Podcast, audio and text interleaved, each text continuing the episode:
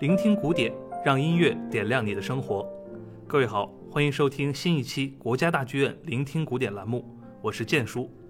今天再次由我来给微微临时代班，也算是在我们第二季的节目当中，我第一次和大家出镜见面。转眼间，立春已过，雨水将至，冬日的寒意尚未完全褪去，春天就这样悄无声息地向我们走来了。那么今天呢，我们要和大家分享的这部音乐作品，就是德国作曲家罗伯特·舒曼创作于1841年的降 B 大调第一号交响曲，标题就是《春天》。在进入这部作品前呢，我想我们有必要简单的了解一下舒曼的音乐之路。1830年，二十岁的舒曼终于在文学和音乐之间做出了选择，他在莱比锡。开始追随一位优秀的音乐教师弗雷德里希·维克，系统的学习钢琴。也正是在这个时间点上，舒曼认识了老师维克的女儿，也就是比他小九岁、当时年仅十一岁的克拉拉。在随后的几年间，舒曼原本是希望以勤奋的钢琴练习来弥补自己缺失的童子功，但却因此手指受伤。永远失去了成为职业钢琴家的可能。尽管如此，他的音乐创作还是几乎完全集中在钢琴领域的。这当然是他最熟悉和最热爱的乐器。此外呢，可能还有一个理由，就是他爱上了克拉拉。老师维克完全的被激怒了，他坚决反对这对恋人。他觉得自己辛辛苦苦培养出的钢琴天才女儿，不能嫁给一个一文不名的作曲家。而舒曼和克拉拉则坚决地与老父亲做斗争，甚至对簿公堂。一出持续数年的家庭伦理大戏，在1840年画上了句号。法院最终裁决判定舒曼与克拉拉成为夫妻，而舒曼也终于迎来了自己生活和艺术上的双重春天。他不但继续创作出优秀的钢琴独奏作品，还创作了以诗人之恋为代表的一系列的艺术歌曲。在新婚妻子克拉拉的鼓励下，三十岁的舒曼终于准备创作大型管弦乐作品，而第一号交响曲《春天》正是诞生在这样的背景下。我们先来听听这首交响曲第一乐章的开篇吧。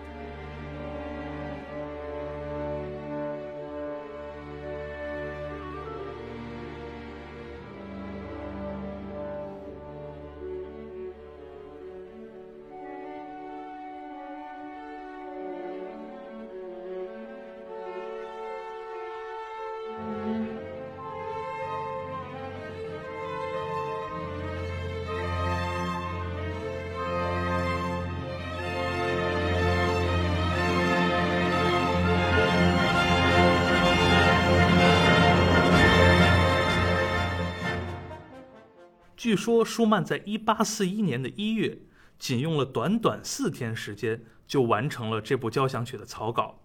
而激发他创作灵感的是德国诗人阿道夫·波特格的诗句：“在山谷里，春天正在绽放。”那么，在刚才这段引子里，我们似乎确实感受到一种不可阻挡的朝气。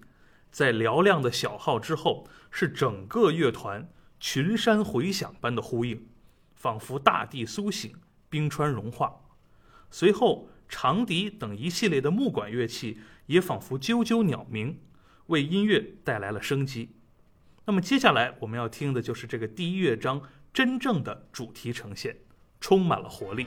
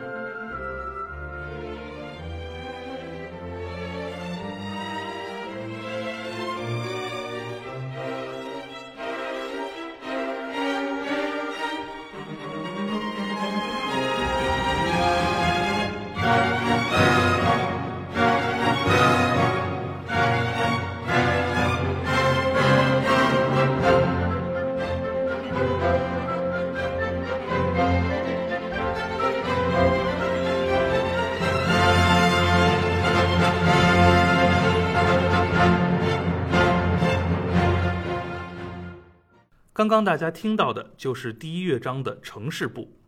按照奏鸣曲式的原则，城市部由两个主题群构成。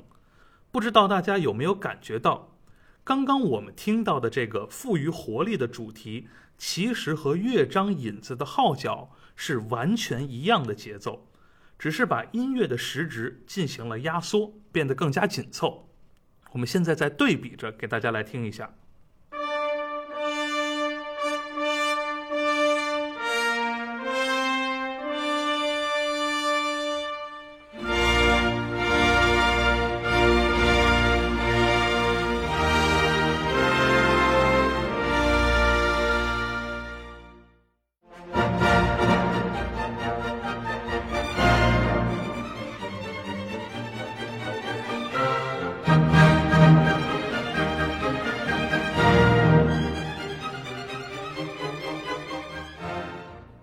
大家听到了吗？一开始的引子是梆梆梆梆梆梆梆梆，进入主题之后是梆梆梆梆梆梆梆梆，完全其实两个是一样的东西，只不过是把时值压缩缩短一下啊，所以这个是一个非常典型的德国式的交响曲的写作手法，就是用极小的动机贯穿全曲。啊，贝多芬的第五交响曲在上一季的节目当中，我们给大家介绍过，就是典型的把这种手法发挥到极致。那么舒曼在这儿也用了这种非常巧妙的写作手法。那么接下来的第二乐章呢，就是一首深情的慢板。作为早期浪漫主义音乐的旗手之一，舒曼是一位非常擅长写作慢板的作曲家，特别是用深情的弦乐营造出延绵不绝的动人效果。这也和第一乐章的活力四射形成了鲜明的对比和一种平衡。我们一起来听听。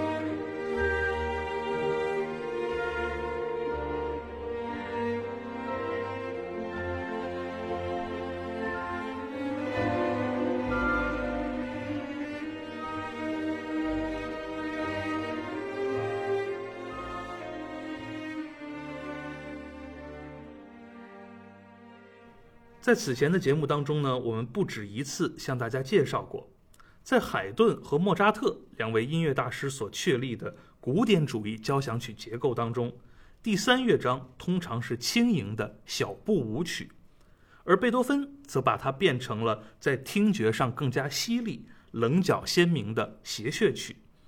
那么在舒曼笔下呢，第三乐章似乎有了进一步的变化，它颠覆了此前第三乐章追求轻巧、灵动、活泼的审美取向，而变成了一种分量十足的、很厚重的音乐表达。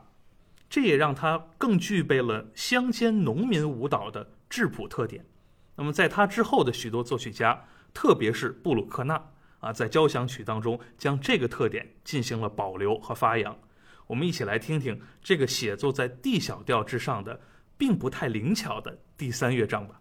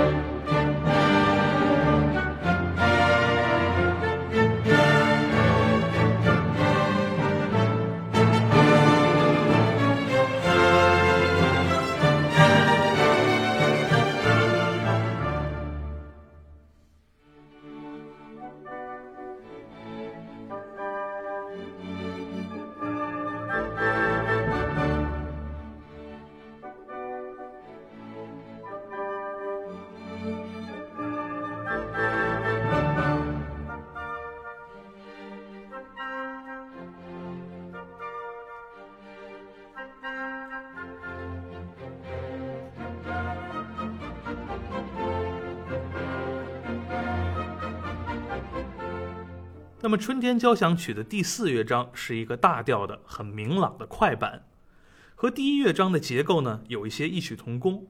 舒曼首先写出了一个恢宏大气的序奏，然后才正式进入主题。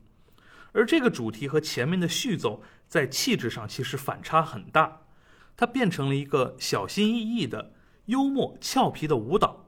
我们一起来听听从引子到主题的这种转变。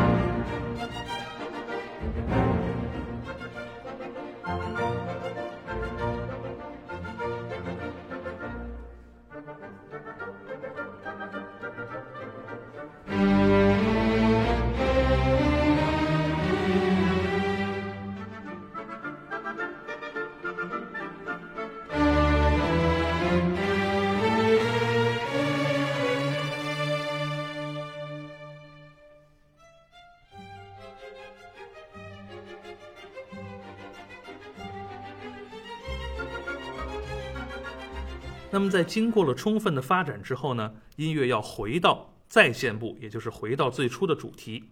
在这个过渡当中，舒曼写下了一个神来之笔，就是用圆号和长笛这两件乐器依次进行独奏。那是一种完全的属于大自然的音乐，一个好像是高山和丛林，就是圆号那种恢宏的声音；另一个呢，长笛则好像溪流和鸟鸣。音乐就在这样的一种交织当中回归了主题，并最终冲向了一个非常绚烂和光明的终点。这是真正意气风发的音乐。我想，只有心中充满着喜悦和幸福感的作曲家，才能写出这样的音乐。我们一起来听听。